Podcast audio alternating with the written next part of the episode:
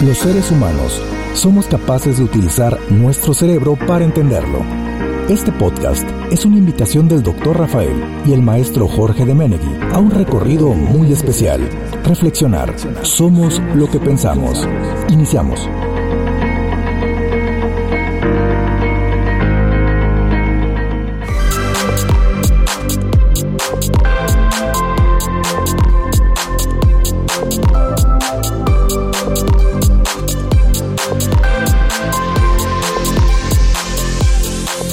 Buenas noches, bienvenidos a este programa de Cerebro Somos lo que pensamos, a los que nos escuchan en vivo en el 107.7 Radio Más. Los saludamos cada viernes.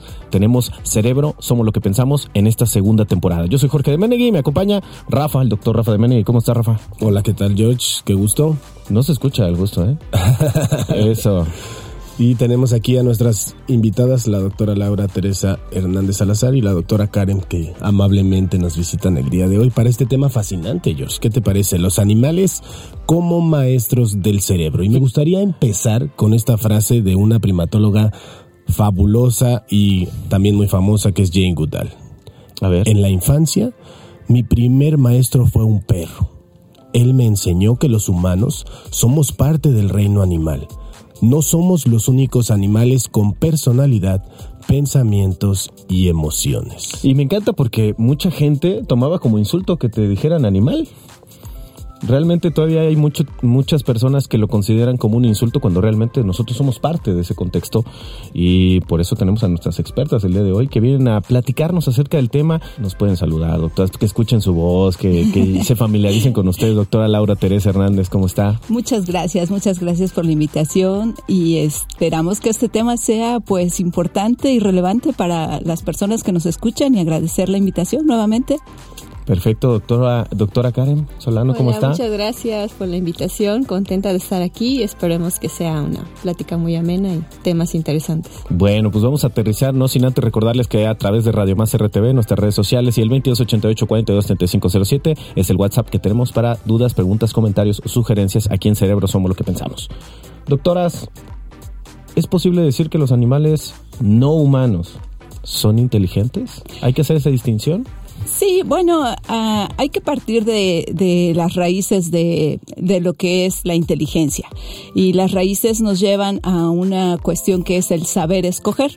Entonces es posible, de alguna manera, que pensar que la inteligencia nos permite, como los individuos que somos, independientemente si seamos humanos o no humanos, eh, elegir entre diferentes opciones.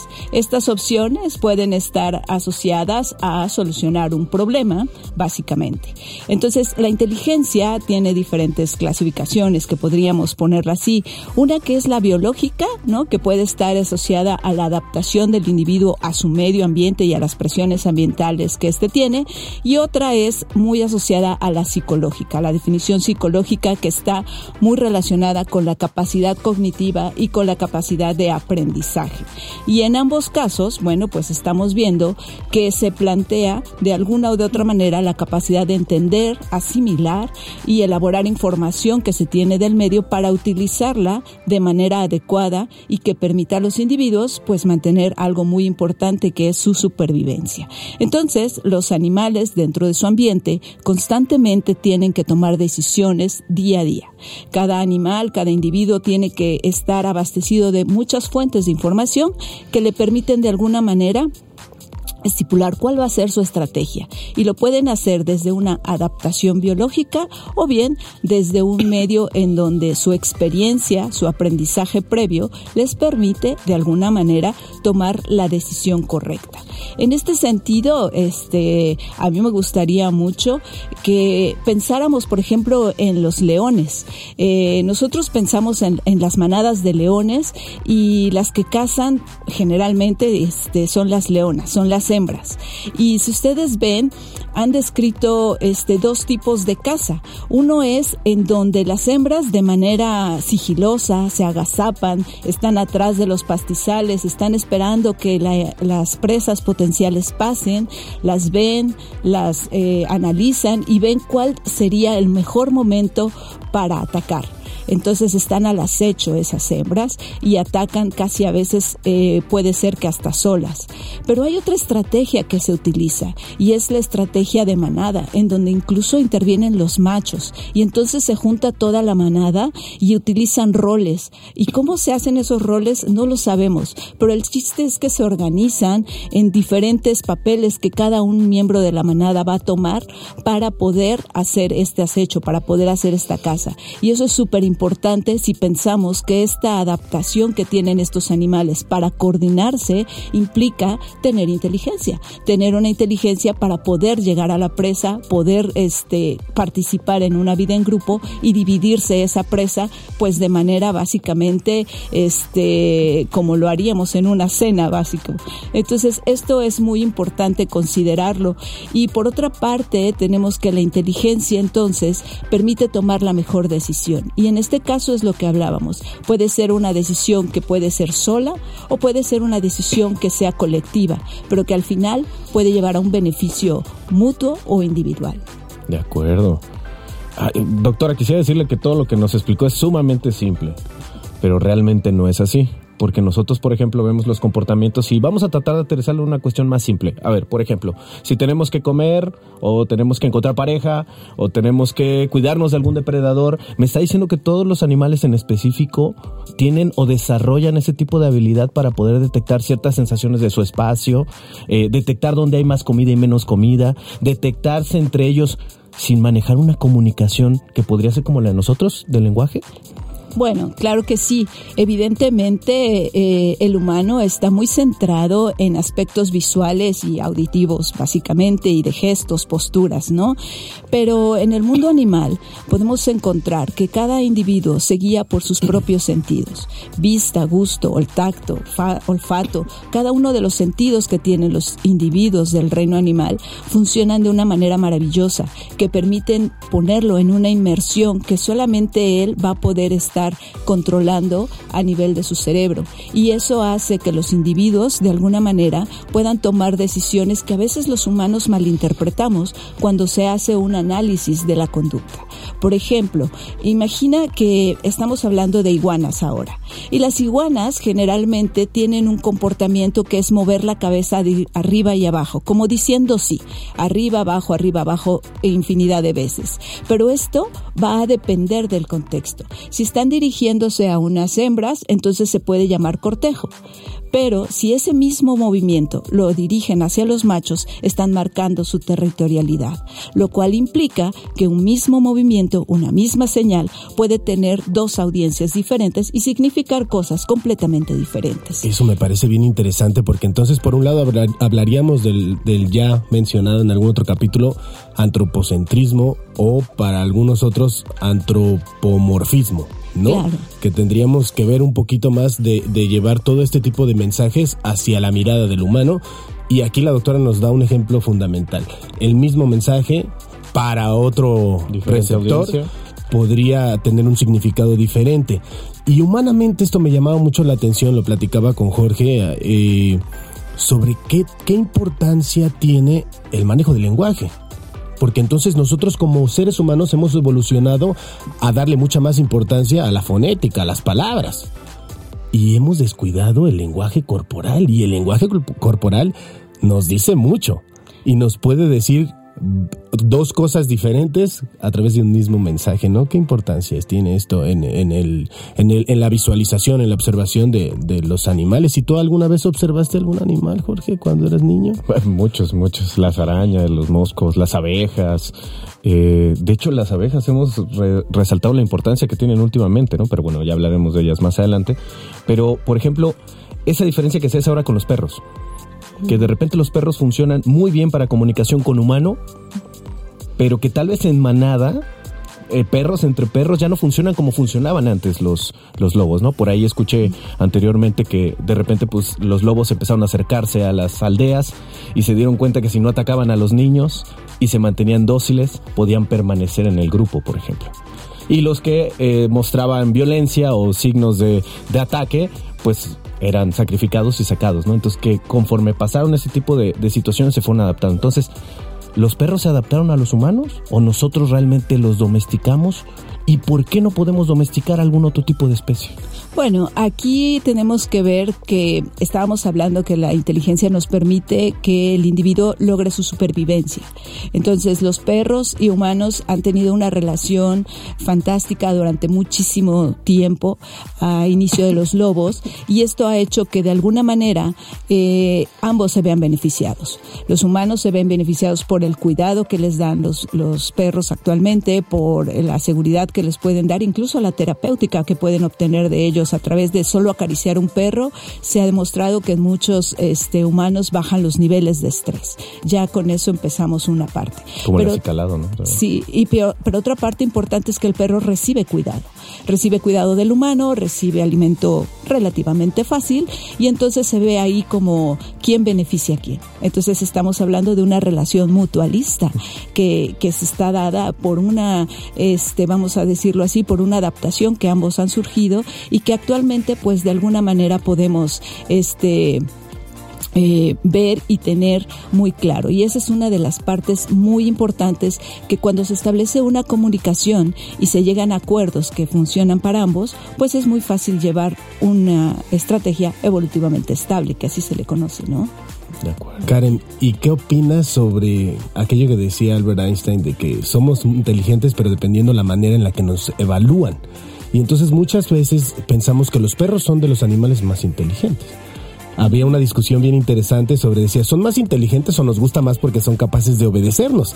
Porque hay otros experimentos que nos muestran que los cerdos son más inteligentes en algunos aspectos que los perros, ¿no? ¿Qué podrías decirnos sobre esto?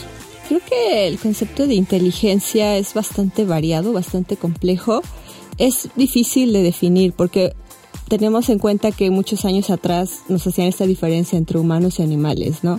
que nosotros nos diferenciábamos de ellos porque teníamos un cerebro y éramos más inteligentes que ellos en estado salvaje, ¿no? Pero en realidad creo que la inteligencia es la capacidad que van a tener todos los organismos, humanos y animales, de poder aprender, de poder aprovechar esa información que ellos obtienen para de alguna manera eh, responder a esa información y que tiene que tener un sentido, ¿no? Para ellos. Entonces creo que la, la, inteligencia la podemos ver de distintas maneras en distintos grupos de animales. Por ejemplo, hay animales que son capaces de resolver este, problemas, resolución de problemas, poniendo en ejemplo a los primates, como los chimpancés, los monos capuchinos, que utilizan herramientas para acceder a ciertos tipos de recursos que no son tan fáciles, como por ejemplo acceder a una nuez o obtener alimento de, por ejemplo, hormigas o termitas, ¿no? Entonces ellos usan palitos como pesca para agarrar estas termitas, estas hormigas, o utilizan rocas para partir nueces. Que hasta hace no mucho era una de las cosas que nos hacía homínidos, ¿no? Exacto. Que nos separaba, que nos diferenciaba de los primates. Hoy se sabe que los primates sí ocupan herramientas. Exacto. Entonces, es una, un proceso muy complejo en la que ellos, ellos de alguna manera entienden que utilizar de cierta forma estas, la roca, golpear una nuez, vas a acceder a un recurso, ¿no? Es un procesamiento de información bastante complejo en el que hay que utilizar esa herramienta de cierta manera porque de esa manera yo voy a obtener eso que estoy tratando de obtener. Y eso que dices es bien interesante porque entonces si simplificamos la inteligencia como la capacidad para solucionar un problema queda demasiado ambiguo. Si nos vamos al eh, concepto de cognición, que ya sería un poquito más amplio, pues me gustaría citar algo mencionado por algunos investigadores, Privist y Shukat Hale en el 2012. Eh, leí alguna vez un artículo de ellos y lo definen como un grupo de procesos mentales que incluye la atención, producción y entendimiento del lenguaje, aprendizaje, razonamiento, solución de problemas y la toma de decisiones. Sin embargo, actualmente se le agregan conceptos como inteligencia, memoria, estado afectivo y que puede relacionarse con eh, cómo comen, con cómo se, se activan físicamente, y con el descanso. Entonces esto es un proceso mucho más amplio y que si nos basamos en otro tipo de especies, pues la cognición está siendo evaluada en primates, en perros, en cerdos, en ratas en ratones y en muchos otros animales. No quiero decir que somos exactamente iguales porque necesitaríamos instrumentos parecidos para medirlos, pero no estamos por encima de ellos. Estamos, como dice Jane Goodall, dentro del reino animal. Jorge, ¿qué te parece eso? No, es fascinante. De hecho, ahorita que estaban diciendo esa capacidad, por ejemplo, de anticipar una reacción o una solución a un problema que nosotros creíamos que era solamente de nosotros, esa proyección, o cómo lo vemos con los niños. Por ejemplo, ahorita más adelante vamos a hablar acerca de situaciones como altruismo o algún otro tipo de comportamientos, pero cómo los niños, a veces que ni siquiera tienen un lenguaje desarrollado como tal, aunque sí se supone que lo traemos de caja o de ADN, eh, al extenderles la mano, ellos responden y las especies animales igual, algunos, algunos primates, que es lo que se ha visto. ¿Cómo es que nosotros podemos entender que el ser humano, por ahí la cultura permea eh, para que nosotros seamos diferentes a los animales? ¿O en qué comportamientos nos parecemos o somos muy similares a ellos? ¿Hay algunos ejemplos? Bueno, aquí te puedo decir algunos de los comportamientos que podrían ser relacionados al comportamiento humano y que es con insectos. Por ejemplo, eh, en, cuando algunos este, mantis están en cortejo, los machos utilizan lo que son los regalos nupciales. Los regalos nupciales generalmente son presas que cazan los machos y que llevan como regalo a las hembras con las que se quieren aparear. Y en este sentido, las hembras obviamente buscan o evalúan de alguna manera el tamaño del regalo. Me estás diciendo que hay interés en ellas. Exactamente. Pero eso vamos a ver si se relaciona con humanos. Y entonces el macho llega con un regalo nupcial grande y la hembra está consumiendo el regalo nupcial mientras el macho se aparea con ella. Por otro lado, hay machos que, bueno, no sé, ustedes me dirán a la audiencia si se pareciera a algún macho o algún hombre, en donde llegan regalos nupciales muy grandes, pero que solamente están hechos de agua con azúcar. Es decir, no son presas, no cuestan, pero son mucho más grandes que las presas que pueden llevar otros machos. Y entonces, de alguna manera, engañan a la hembra con una envoltura gigante que no tiene nada dentro. Y mientras la hembra está abriendo esa envoltura, consumiendo esa agua con azúcar, el macho se aparea con ella y termina muy bien porque la hembra lo seleccionó por el tamaño del regalo. A eso se llama manipulación sensorial. Y eso es algo que yo no sé si ustedes sepan, pero en el humano suele pasar el engaño y suele pasar para obtener un beneficio.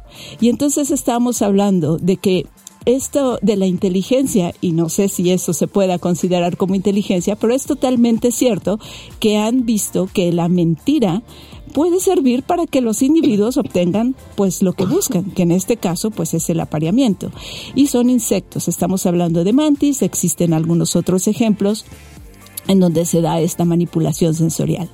Y por otro lado, tenemos conductas tan nobles que podríamos decir desde el punto de vista humano, en donde las hembras pueden acoger a las crías de otros este, individuos para poderlos alimentar. Y estamos hablando este, de crías de, por ejemplo, de leonas o de tigres, en donde hay huérfanos de otros y los acogen y los tienen en la manada y los mantienen aunque no sean sus propios hijos. ¿Un proceso de adopción? En un proceso eso que podría ser de adopción y que más adelante vamos a ver si es o no altruismo. A lo que voy es que en el reino animal podríamos encontrar infinidad de ejemplos que nos podrían hacer muy similares a ellos, desde los insectos con estas este, maquiavélicas formas de actuar hasta pues cuestiones mucho más nobles como podrían considerarse por los humanos, que sería el acogimiento de críos que no son propiamente tus críos y que te van a costar una inversión. Especie, ¿no? Exactamente, una inversión alta, ¿no?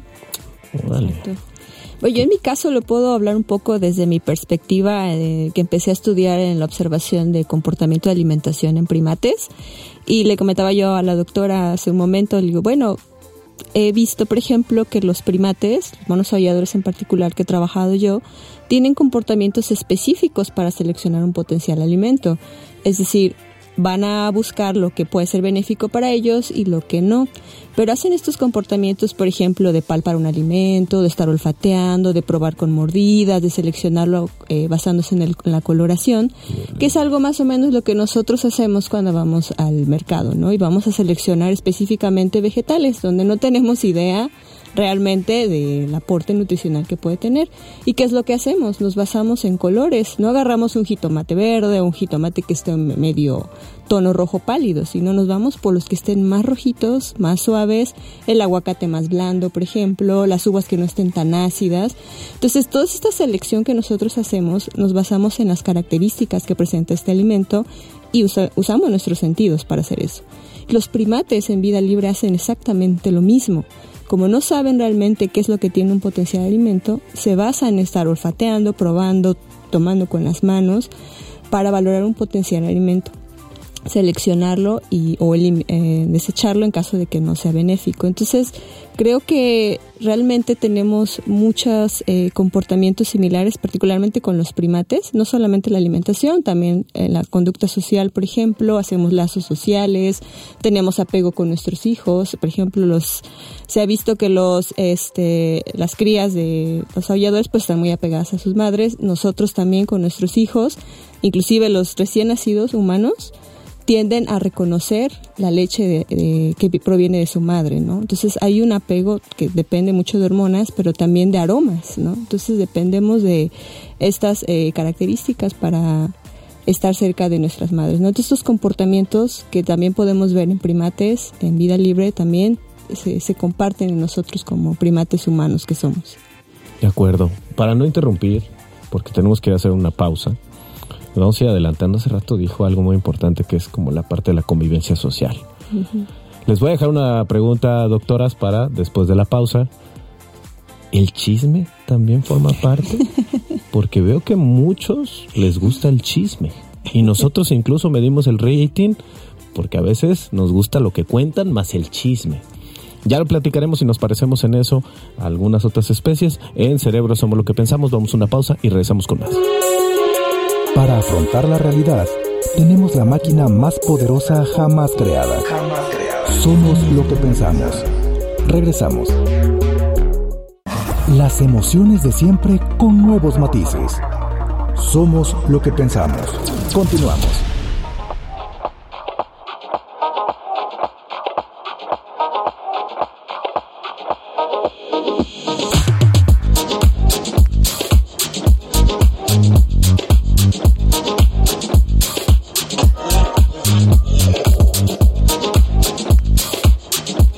Ya estamos de vuelta. Recuerden, arroba Radio Más RTV en nuestras redes sociales, 2288 42 el WhatsApp que tenemos en cabina.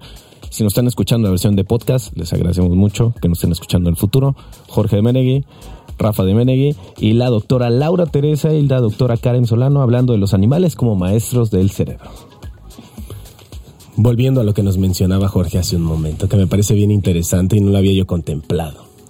Sé, sé, que a los animales, y, dependiendo de cómo vaya incrementando el nivel de su sistema nervioso central, o la complejidad, mejor dicho, de su sistema nervioso central, es una característica que se mantiene desde algunos estudios que se han hecho en modelos murinos o de ratas o ratones hasta primates, ¿no? Me llamaba mucho la atención, por ejemplo, este acicalamiento, cómo va cambiando desde la ratita, que, que tiende a ser eh, individual, hasta el primate, que es un poco más cercano a, nosotros como seres humanos, en donde el acicalamiento se puede dar incluso eh, a nosotros, ¿no? Entre especies, en un humano con un, con un eh, mono, en este caso un chimpancé de quien estemos hablando. ¿Qué nos puedes decir de eso, doctora Laura? Bueno, aquí este, obviamente el acicalamiento es una parte muy importante en donde se, de alguna manera se unen lazos.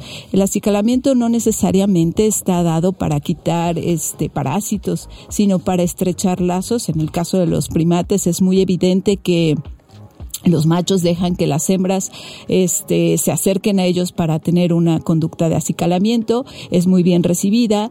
Eh, cuando un macho de alguna manera está siendo acicalado por la hembra, pues estrechan lazos. Es como estar este, abrazando o estar este, en esta forma muy estrecha de comunicación. O sea que se traduce un poco a los humanos en cuando nuestras parejas nos piden hacer piojito. Eh, puede decirse que sí. Es una forma de, de aceptar un contacto físico. El contacto físico es algo muy importante porque es a través de la piel en donde tenemos muchos eh, receptores en las manos eh, que podemos nosotros de alguna manera sentir y cómo nos están acicalando o cómo nos están tocando y nosotros poder tocar.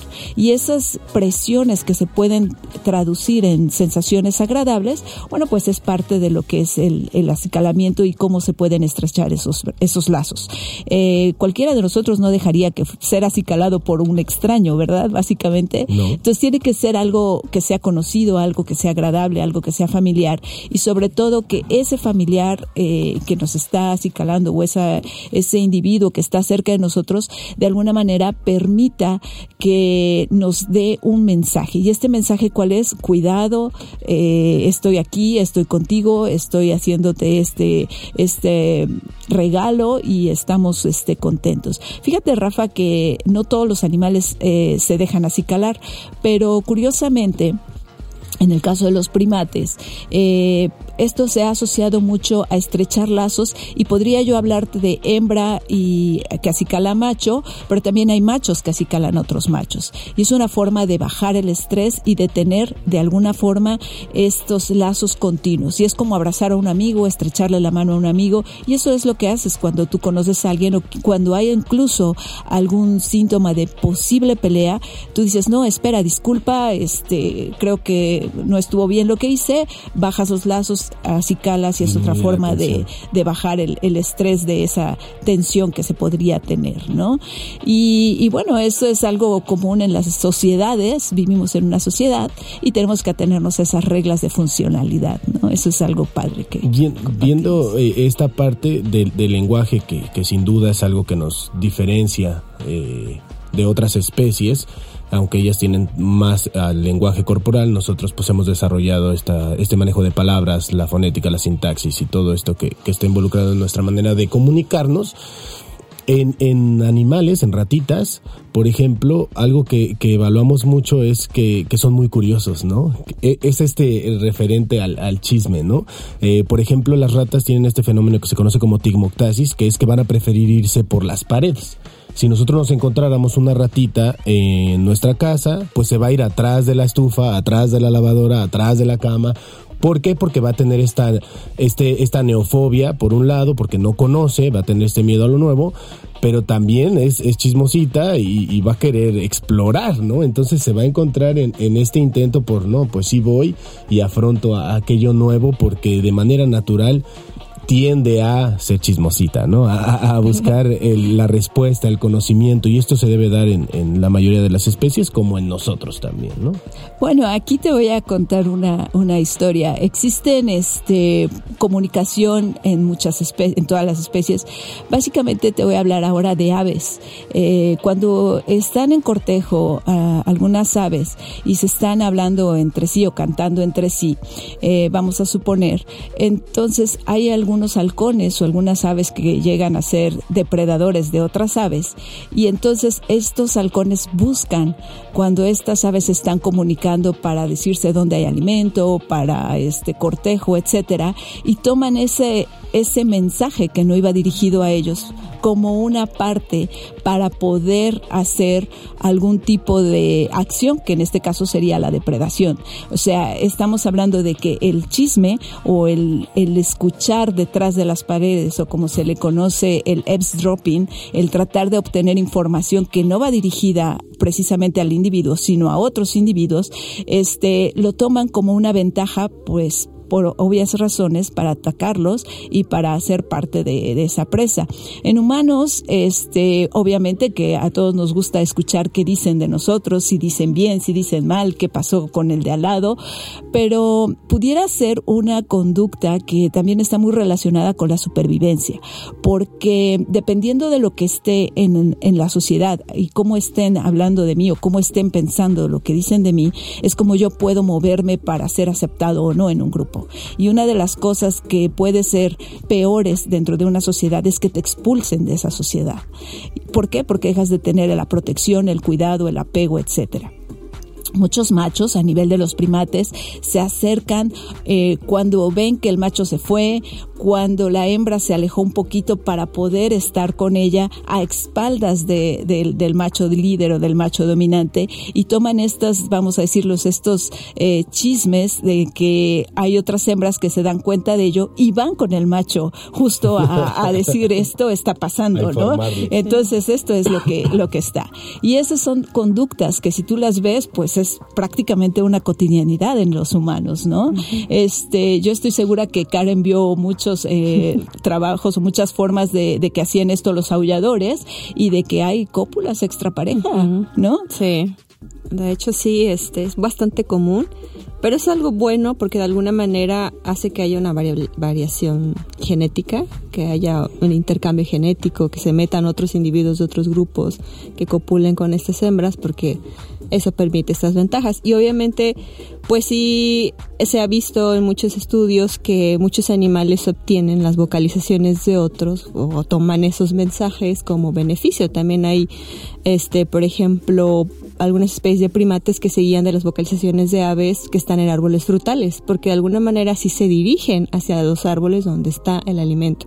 Entonces, ese es como una un comportamiento bastante interesante en el que los animales aprovechan.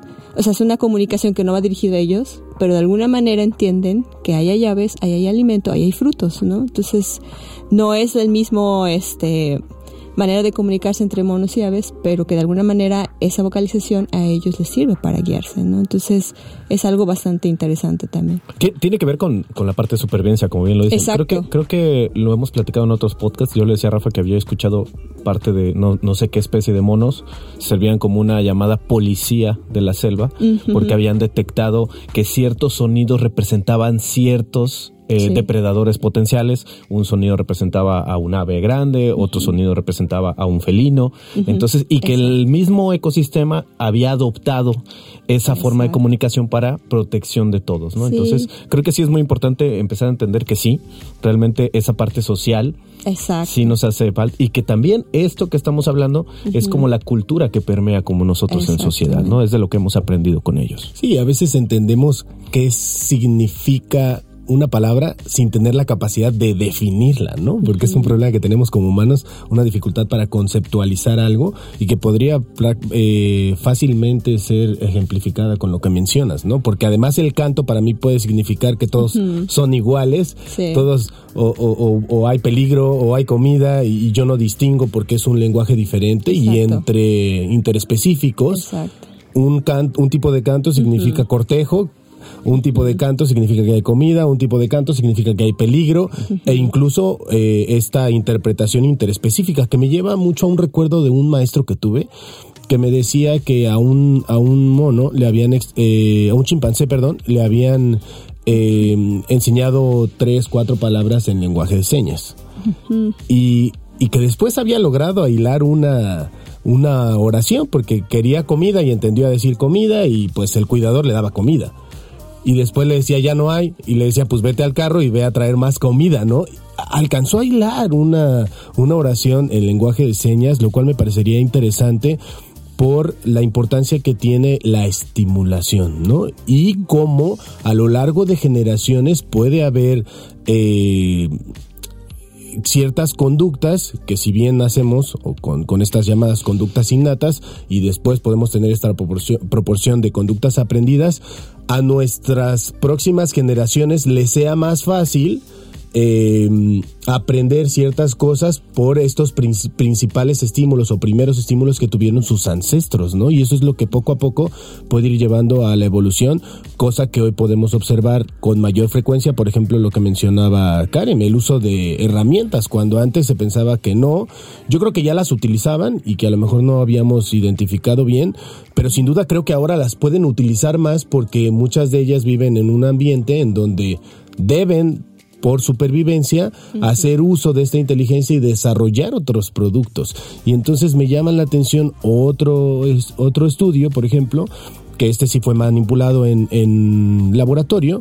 El, investigador colocaba eh, una fruta, no recuerdo si era cereza o, o fresa, para los ratones, ¿sí? Y ellos la comían y a otro grupo les colocó un aroma de eh, nada más les colocó el aroma sin la fruta como una especie de estímulo neutro y a otro le ponía el aroma pero con una, una pequeña descarga que si bien el, el estímulo aversivo era eh, más el ruido que la descarga, ¿no? ¿Qué sucedió? Que en dos generaciones más el aroma para las crías ya representaba un peligro para esos que los padres habían sido habían recibido la descarga, ¿no? Y esta es una manera de cómo impacta eh, los padres, las crías, la sociedad en un futuro individuo, ¿no? Claro, este, hay algunos casos, por ejemplo, con primates que están viviendo en Asia y estos primates este lo que están haciendo es aprender a pescar. ¿Por qué? Porque el recurso se está limitando, a, viven en islas y lo que pasa es que pues al no haber en los árboles suficiente alimento, pues están buscando otras formas de, supervivencia.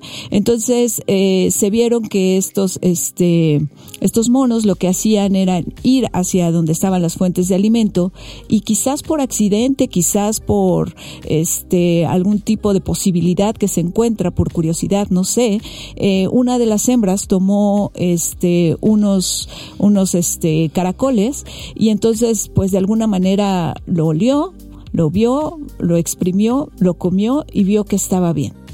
Entonces, ahora por vamos a decirlo, por una transmisión que, están viviendo dentro de esa misma isla, vieron otros primates lo que estaba pasando.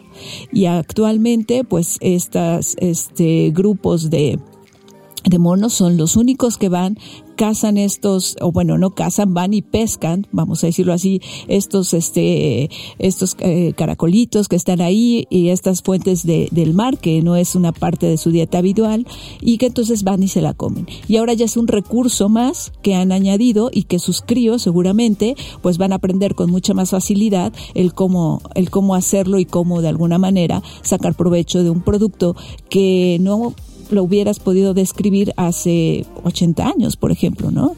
Entonces, claro, la, la forma de cultura es una cosa que se va transmitiendo y esta cultura que se va transmitiendo de alguna manera te deja inmerso en lo que estás viviendo como sociedad y lo que puedes aprender y el provecho que puedes sacar.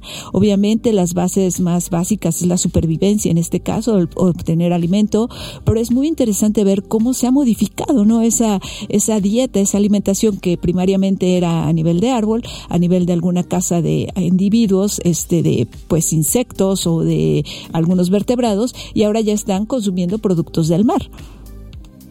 De hecho, yo tenía duda justamente, pero antes de pasar con France Wall, que, que, dice que somos muy similares a los primates. De hecho, no sé cuál primate es todavía el más similar a nosotros, ya ustedes nos dirán. Pero tenía duda acerca de la parte del instinto y de la pulsión del deseo por algo. Ahorita mencionábamos algo así como de repente me voy adaptando. ¿Qué tanto es instintivamente y qué tanto realmente es un entramado que se está formando en la cultura? de las especies, porque muchos dicen funcionamos por instinto y creo que el instinto va perdiendo cierta, cierto, pues no, no, no está usando de buena publicidad para ese tipo de cuestiones, sino que ahora ya nos estamos dando cuenta que realmente pues es ese deseo, esa curiosidad donde descubrimos, a veces de rebote o a veces inducido, una situación nueva para nosotros como especie aprendiendo de los animales. Bueno, obviamente el instinto es eh, aquella capacidad que tiene el individuo de expresar un comportamiento, pero que viene desde sus bases este, biológicas, desde lo que son sus eh, guardados en sus células de ADN y tal, que van a expresarse ante un estímulo que, bueno, va a ser generado por hormonas, por una presión ambiental, etcétera. Entonces, de hecho, el instinto no se va a perder como tal, simplemente se va a modular muchas de las cosas que se hacen o que con las que se nacen por presiones ambientales. Entonces, eh, de manera instintiva los individuos suelen ser agresivos. De manera instintiva los individuos, este, pues van a defender un territorio, pero también de manera aprendida van a modular esas esas respuestas que vienen y van a tomar el mayor provecho con base en el aprendizaje que, que llegan eh, a tomar con base en las experiencias que van teniendo. Y entonces si aprender a cazar es más fácil hacerlo así o si defender un territorio es más fácil eh, con estos eh, movimientos de cabeza, posturas, etcétera, lo van a hacer aún y cuando eh, instintivamente vengan con un, vamos a decir, con un paquete y ese paquete se va a ir de alguna manera expresando, pero también aderezando con el aprendizaje que tienen los individuos. Entonces, hablando de de estos casos podemos ver, por ejemplo, las abejas, ¿no? Las abejas están eh, con un periodo de vida cortito y lo que traen en su bagaje de ADN es que tienen que buscar alimento y entonces van, buscan alimento y lo hacen a través de dos cosas muy sencillas para decirle al resto de sus compañeras qué es lo que deben de comer.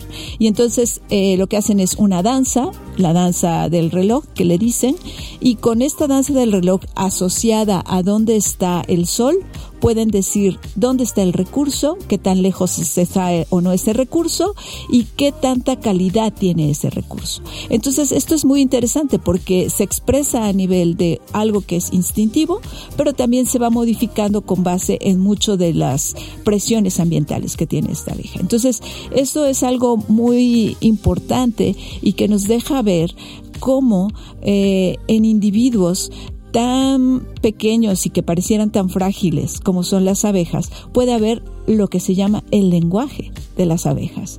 Y este lenguaje se ha venido haciendo transmisión por transmisión por transmisión y eso es muy interesante este porque a través de un baile el baile de las abejas, la danza de las abejas, es que ellas logran expresar distancia, tiempo de recorrido, los metros a donde está o no el recurso, la calidad del recurso, a dónde está colocado con respecto a dónde está el sol, a dónde está con respecto a la colmena, y entonces es como ellas van y vienen haciendo este uso de, de, de toda esta información, de tal suerte que se ha llegado a denominar lenguaje.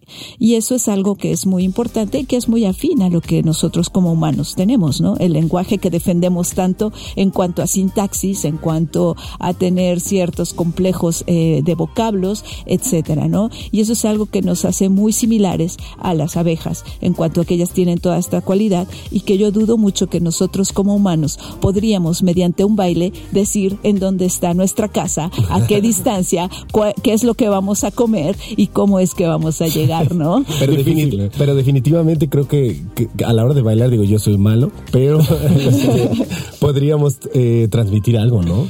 Yo creo que sí, el movimiento siempre ha sido. Yo, he aprendido con este podcast que el cerebro realmente es movimiento, no es ponerlo como simplemente a pensar y ya, digo, autonalizarse se implica movimiento y que mucho de lo que interpretamos allá afuera, por lo que veo y por lo que nos podemos también eh, relacionar con los humanos y los animales, es justamente que a nuestro lenguaje le da coherencia el movimiento corporal que tenemos. Es realmente el que hace el match para que tú le creas a la persona de lo que te está diciendo, o en este caso mientas. Claro. De lo que está diciendo. Bueno, regresando a Franz de, de Waal, que es uno de los primatólogos más importantes en la historia, que menciona que no sé si el dato es correcto, pero el 95% de nuestras conductas son conductas de primates. ¿Es verdad? ¿Es mentira? ¿Qué nos pueden eh, mencionar al respecto? Bueno, eh, mucho de esto tiene que ver porque en términos genéticos, anatómicos y conductuales tenemos mucho parecido con primates, ¿no? Y siempre mucha gente dice, pues venimos de los monos, ¿no? Pero en realidad hay que tener en cuenta que no es que vengamos de los monos, sino que somos parte del mismo grupo de primates y que tenemos un ancestro en común con ellos. Y de ese ancestro en común es que vienen todas las especies de primates no humanos, incluidos los primates humanos, ¿no? Entonces, Frank de Waal, muchas de las cosas que destaca es la parte del comportamiento social, porque se pensaba que esas eran cosas propias de la especie humana. Pero se ha visto que en chimpancés o en bonobos, chimpancés que es principalmente los que, donde él ha hecho mucho su trabajo, pues hay ciertos comportamientos como la cooperación, el juego, la resolución de conflictos, porque puede haber peleas entre machos de, chimpancés y hay un ganador, ¿no? Pero al final de cuentas hacen las paces, ¿no? ¿Cuál es la finalidad de hacer las paces? ¿no? Si en un conflicto uno esperaría que siempre haya un ganador y un perdedor, pero hay una capacidad de, resolver problemas entre ellos porque no conviene estar en conflicto en un grupo. Si vives en grupo no conviene estar y en un futuro tú esperas que pues puedas este, tener un favor de ese miembro de ese grupo, ¿no? Entonces tratan de resolver los conflictos entre ellos. Entonces ese tipo de comportamientos que se eh, pensaban solo eran humanos se ven en estos animales, ¿no? Entonces son cosas bastante complejas, también cosas como la equidad, por ejemplo, se ha visto también en estos monos, o eh, uno de los estudios que él tiene es con monos capuchinos, en donde se vio así como que eh, hicieron un experimento para ver, este, hacer una tarea, monos capuchinos, y ver, bueno, a uno le voy a dar una recompensa más atractiva y al otro le voy a dar eh, pepino, por ejemplo, que es por agua, y al otro le doy uva, que es algo dulce, ¿no? Entonces, el mono está viendo que estoy haciendo la misma tarea, pero a él le están dando uva y a mí me están dando pepino. Y el mono se enoja, ¿no? De alguna manera se está dando cuenta que si estoy haciendo yo lo mismo, porque estoy recibiendo una recompensa. Porque me chamaquean, ¿no? Sí, exactamente. Entonces te das cuenta que esos comportamientos como, pareciera que el mono está frustrado, ¿no? De por qué estoy haciendo lo mismo y no me estás dando lo mismo, ¿no? Entonces son cosas que él ha tratado de destacar, de que no es propio de la especie humana, sino que también en primates podemos ver esto, esta este, capacidad de, digamos, interpretar la información que tienen en su entorno y de alguna manera responder a esta información que tienen. Entonces, eh, como mencionábamos eh, en un principio, pues la inteligencia puede verse de diversas formas, ¿no? Y también dentro de los comportamientos sociales, que es lo que más destaca él, pues se ha visto mucho de esto. A mí lo que me llama fuertemente la atención es, está antes de estar con ustedes viendo un, un experimento de que sin tener un sistema numérico o sin saber acerca de números, pueden distinguir fácilmente cantidades solamente con esta parte de, de la vista, ¿no? Que, por ejemplo, nosotros podremos pensar que, que, es algo muy complejo, porque hasta para nosotros luego es complejo cuando nos cambian de envase y ellos, ellos vemos que sin, sin problema alguno pueden detectar. Esas son como habilidades un poco más visuales, pero situaciones de conciencia podríamos ver también en los primates, en algunos animales. Pues sí, mira, la conciencia se ha probado y se ha visto en muchas especies de, de, animales, no solo en primates, pero evidentemente, por ejemplo, los delfines sí pueden reconocerse, si les pones un espejo, saben que, que ellos son, ¿no? Este, también pueden hacerlo los elefantes, Hasta los, este, gallos. los gatos. Entonces, en realidad, la, la conciencia de que eso, ese reflejo soy yo, es algo muy, muy importante. El reconocerse a sí mismo es algo que, que mucha gente ha discutido a nivel de procesos cognitivos mayores y que tienen una capacidad de asociación de esa figura es la mía, etcétera. Pero una de las cosas que que vamos a ver es que esa conciencia o esa capacidad de reconocimiento individual es muy importante porque les sirve a ellos y en este sentido hay algunos experimentos en donde, por ejemplo, dañan a uno de los individuos en el espejo es decir, está el individuo en el espejo y ponen una marquita y el individuo se ve que tiene una marca y empieza a buscarse a él mismo, este, dónde está esa marca, porque estoy viendo que estoy dañado y, y, y aquí no aparece nada. Entonces, esos, esos experimentos dan plena idea de que el individuo está consciente de, de, su cuerpo y eso es algo muy muy bonito y muy interesante y hay muchos estudios al respecto. Y, y eso da pie a, a, darle credibilidad a muchos de los estudios en animales, ¿no? Porque darse cuenta de, que soy yo, de que, estoy ahí, esa prueba, famosa prueba de espejo, que como decíamos hace rato, o sea, hasta los gallos la, han sido evaluados ahí. Otra cosa que es bien interesante porque ya se nos está acabando el tiempo es la empatía. No hay estudios eh, de empatía también en, en, ratitas en donde se pone en peligro o, en, o bajo un estímulo aversivo, se encierra a una rata y se pone a otra que en algunos estudios incluso no la conoce y después de un rato la ayuda como una especie de altruismo para disminuirle el, el, sufrimiento, ¿no? Eso me parece bien interesante, pero no solo es ese caso, se ha observado en muchas otras especies, ¿no? Sí, bueno, ah, este, se ha visto, por ejemplo, también en elefantes, por ejemplo, o en, también primates, chimpancés, bonobos, que de alguna manera apoyan o consuelan a eh, individuos que, han, por ejemplo, están heridos o que están pasando por una especie de duelo, por así decirlo. En los elefantes se ha visto eso. Inclusive los perros, por ejemplo, que este... Esa pues, actitud de consuelo, ¿no? De, Sí, de consolación, eso me parecía bien interesante. Sí, bueno, no sé llamarlo consuelo, no hay que darle como Bueno, ese espectro. bueno, pero, eh, buscando un entendimiento. Pero de- digamos de que hay un acercamiento observando. hacia estos individuos que han perdido, por ejemplo, a un- las, las hembras que luego pierden a sus crías. Entonces las elefantes son muy cohesivos, son una manada que son muy sociales se, y se reconocen entre ellos, individuos que pertenecen a una misma manada. Entonces se ha visto este fenómeno en ellos, ¿no? Que son empáticos, por así decirlo. En los perros también, ¿no? Cuando hay un perro enfermo o alguien cercano, los dueños, por ejemplo, el perro está ahí cercano a uno.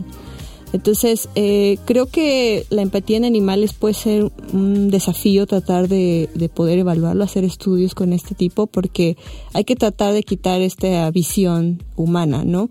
Y realmente tratar de definir cuáles son los comportamientos propios de la especie que puedan estar haciendo alusión a que realmente es una empatía. No, no hay que tratar de confundir la empatía en humanos y traspolarlo a, la, a los animales, ¿no?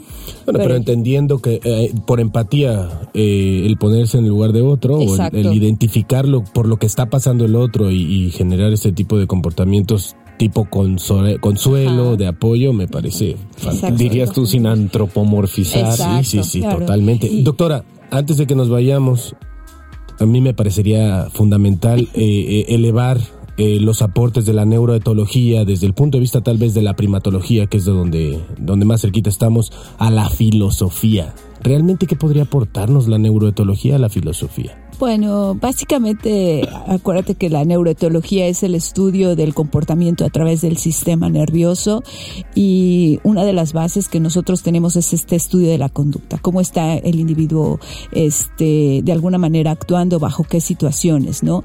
Y desde el punto de la filosofía, muchos, este, autores se preguntan, ¿tenemos esta capacidad de respuesta? ¿Tenemos esta capacidad? ¿Qué nos hace ser conscientes? ¿Existe una forma divina, suprema, o que simplemente estamos aquí porque estamos. Entonces, lo que hace la neuroetología en este sentido es darnos una oportunidad de medir de manera eh, vamos a decirlo, empírica, puntual, con un método, cuáles son estas conductas, estos comportamientos y aportar de manera científica a muchos de los pensamientos que se tienen, que a lo mejor de manera puntual juntos pueden ser una expresión o una explicación a lo que es eh, el individuo, el ser, el conocer al individuo y el cómo se está expresando ante diferentes situaciones. Entonces creo que ese es uno de los aportes que puede hacer la a la filosofía o viceversa, ¿no?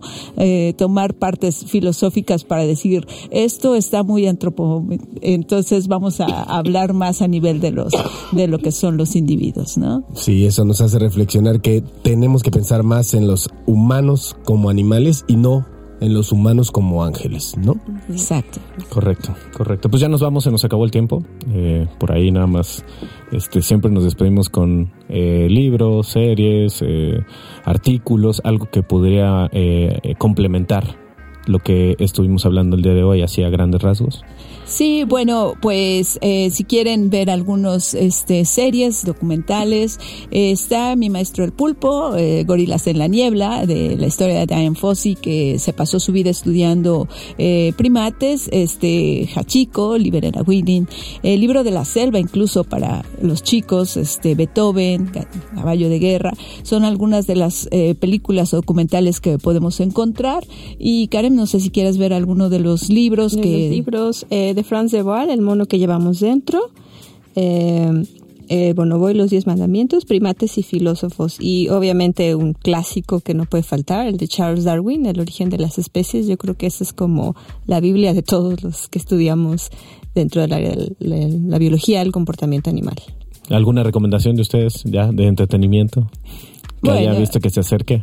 Pues este, a mí me gusta mucho eh, leer algunos de los cuentos o fábulas, eh, porque esto te hace explicar mucho que los comportamientos que a veces ven en los animales, este, sí están muy asociados a los humanos, sobre todo para los chicos, que, que yo pienso que es una parte importante de la población, que tienen que empezar a leer este tipo de cuentos, fábulas, etcétera, y de cómo logramos a través de estas cuentos o fábulas tener una explicación a lo que es nuestro propio comportamiento. Entonces Creo que es una parte importante, sin citar a algún autor en particular. Hablando de eso, eh, me estaba acordando de, ya para finalizar, de cuando mi, cuando éramos niños mi papá nos leía mucho un cuento de eh, la cigarra y las hormigas, ¿no?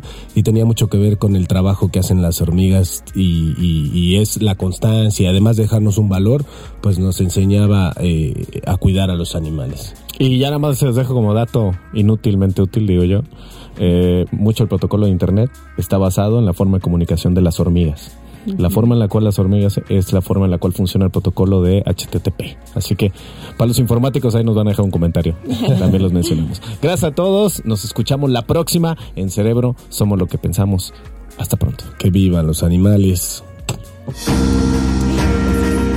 Somos lo que pensamos. Es un programa producido por Radio Más, con las voces de Jorge y Rafael de Menegui. La producción está a cargo de Jorge Mazuric, la voz off de Víctor Mortera. Nos escuchamos la próxima semana con más de lo que nuestro cerebro quiere que reflexiones.